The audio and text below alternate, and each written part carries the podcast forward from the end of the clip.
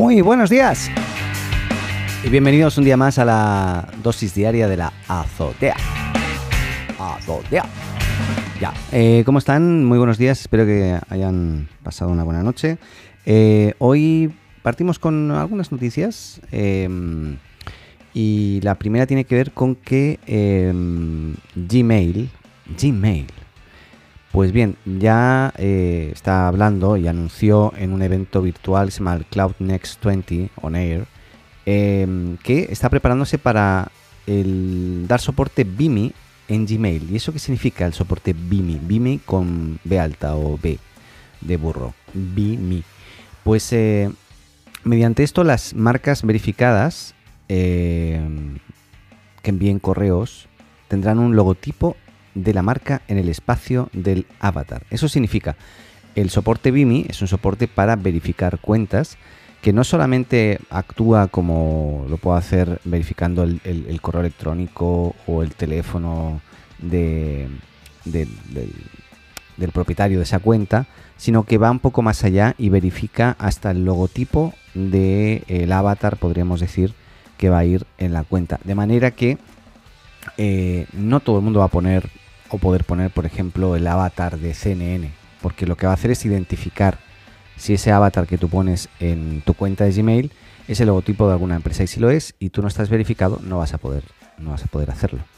Así que eh, mediante la implementación de BIMI, de este estándar, que lo usan varias marcas, después les explico, esperan poder implementarlo ahora en los próximos meses y aunque no han dado una fecha exacta, eh, con este sistema implementado lo que piensan es que bueno, las posibilidades de caer en un engaño por phishing se reducen drásticamente, porque lógicamente las marcas, los bancos sobre todo, etcétera, van a poder poner su logo en el avatar del mail, de manera que cuando tú recibas un mail y salga el logo de, por ejemplo, el Banco de Chile en Chile, o Banco de España, o el BBVA, el que sea, van a poder ver, eh, o sea, uno va a poder identificar, ah, este es el banco, porque si no, otra cuenta no podría tener ese logo.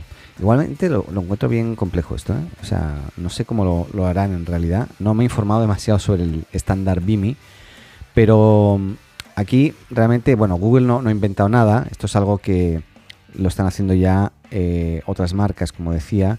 Eh, y BIMI es un sistema de identificación por imagen, independientemente el que también participa en otros proveedores. Por ejemplo, está Fastmail, LinkedIn, Verizon, eh, o Yahoo eh, y otros que no son tan conocidos. El propio incluso SendGrid también lo, tiene.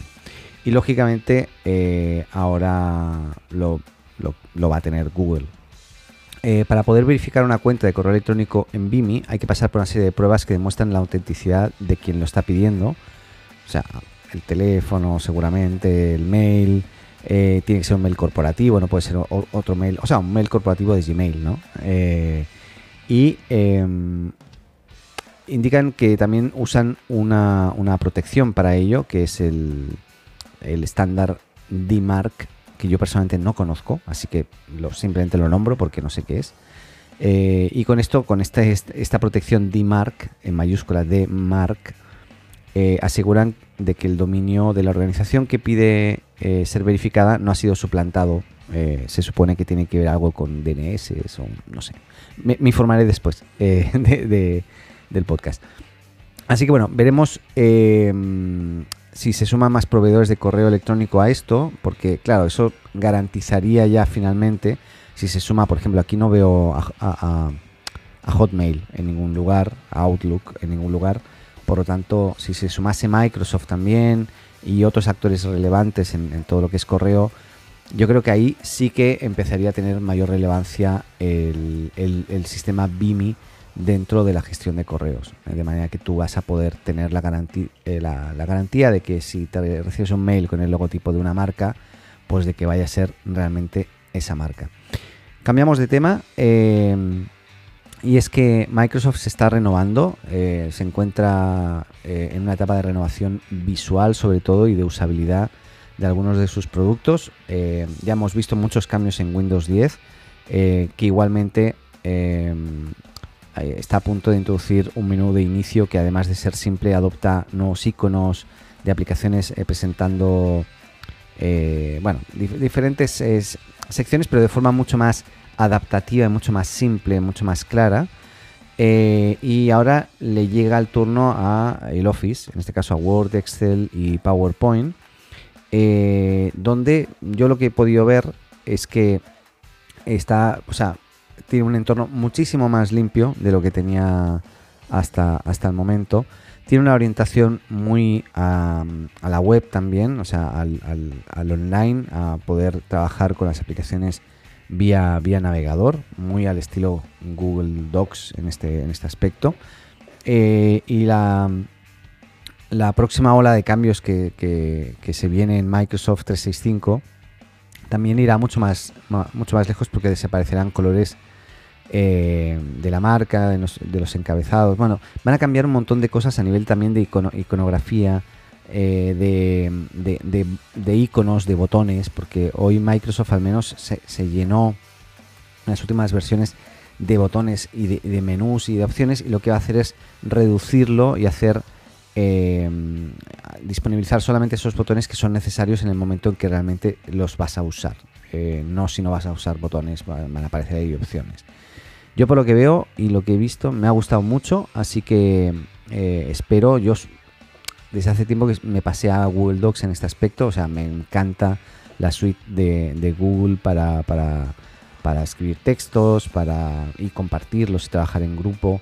Para, para, la hoja de cálculo, en la cual además yo hago muchas automatizaciones con Google Apps Script, que es un lenguaje muy parecido a JavaScript que te permite automatizar muchísimas cosas. Si, supieran ustedes lo que llega a automatizar en Google Apps Script, una, locura.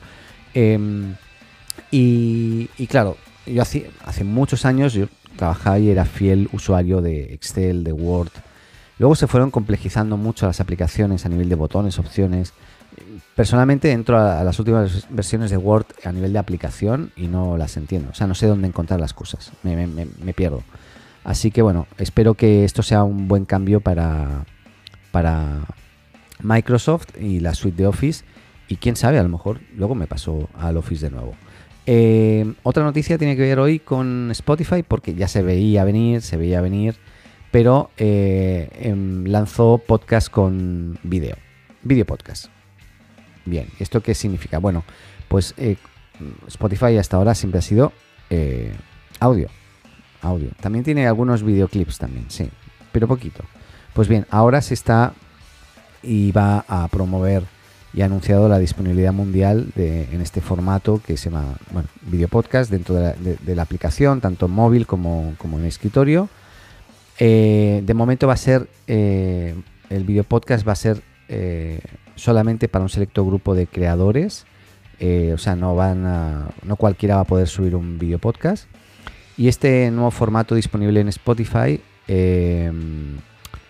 es compatible tanto con las versiones de la plataforma, como decía, como de, escritorio como móvil. Eh, los podcasts de vídeo se basan en eh, se basan y mejoran nuestra experiencia de audio existente, permitiendo a los usuarios gratuitos y premium conectarse más profundamente con sus podcasts favoritos con contenido de vídeo.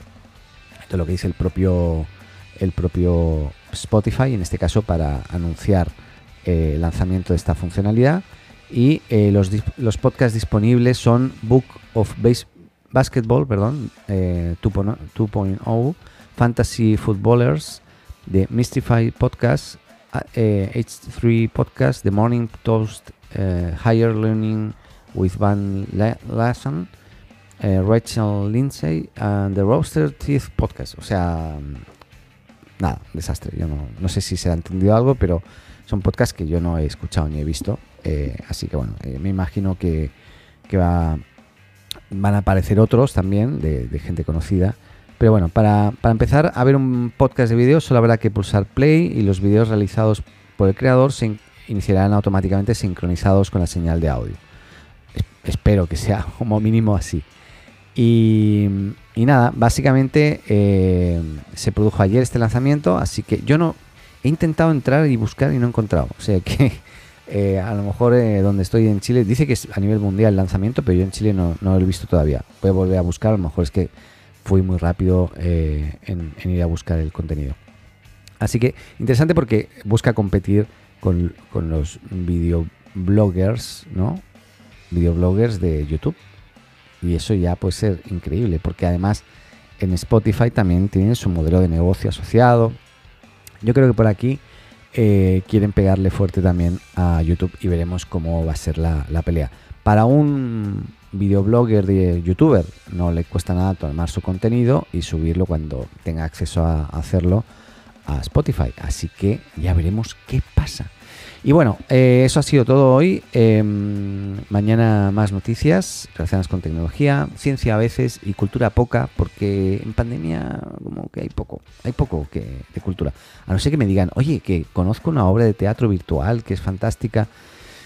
No sé, ustedes ahí me, dicen y yo lo, comunico. ¿eh? Eso, eh, que tengan un muy buen día, pásenlo bien, cuídense mucho y nos escuchamos mañana jueves será jueves 23. Esta semana está lenta, ¿eh? así como la semana pasada tuvimos dos días de, feriado, al menos yo tuve dos días de feriado en, Chile. Estas son cinco y ahí, ahí estamos a mitad de semana y está costando. Pero bueno, ahí vamos. Eh, eso, cuídense y les dejo con Paco. Si no conocen a Paco, lo conocerán algún día. ¿eh? Mi vecino de abajo, que como está confinado, pues no, no puedo hablar mucho. Pero yo lo escucho, ¿eh? Yo lo escucho desde mi departamento y el tipo no para, no para de hablar como un loco. Sí, sí está. Hola, me llamo Paco. Si te gusta la azotea, síguenos y suscríbete en tu podcast amigo. Y recuerda, comparte con tus amigos, ah, y también con tu enemigo, ¿eh?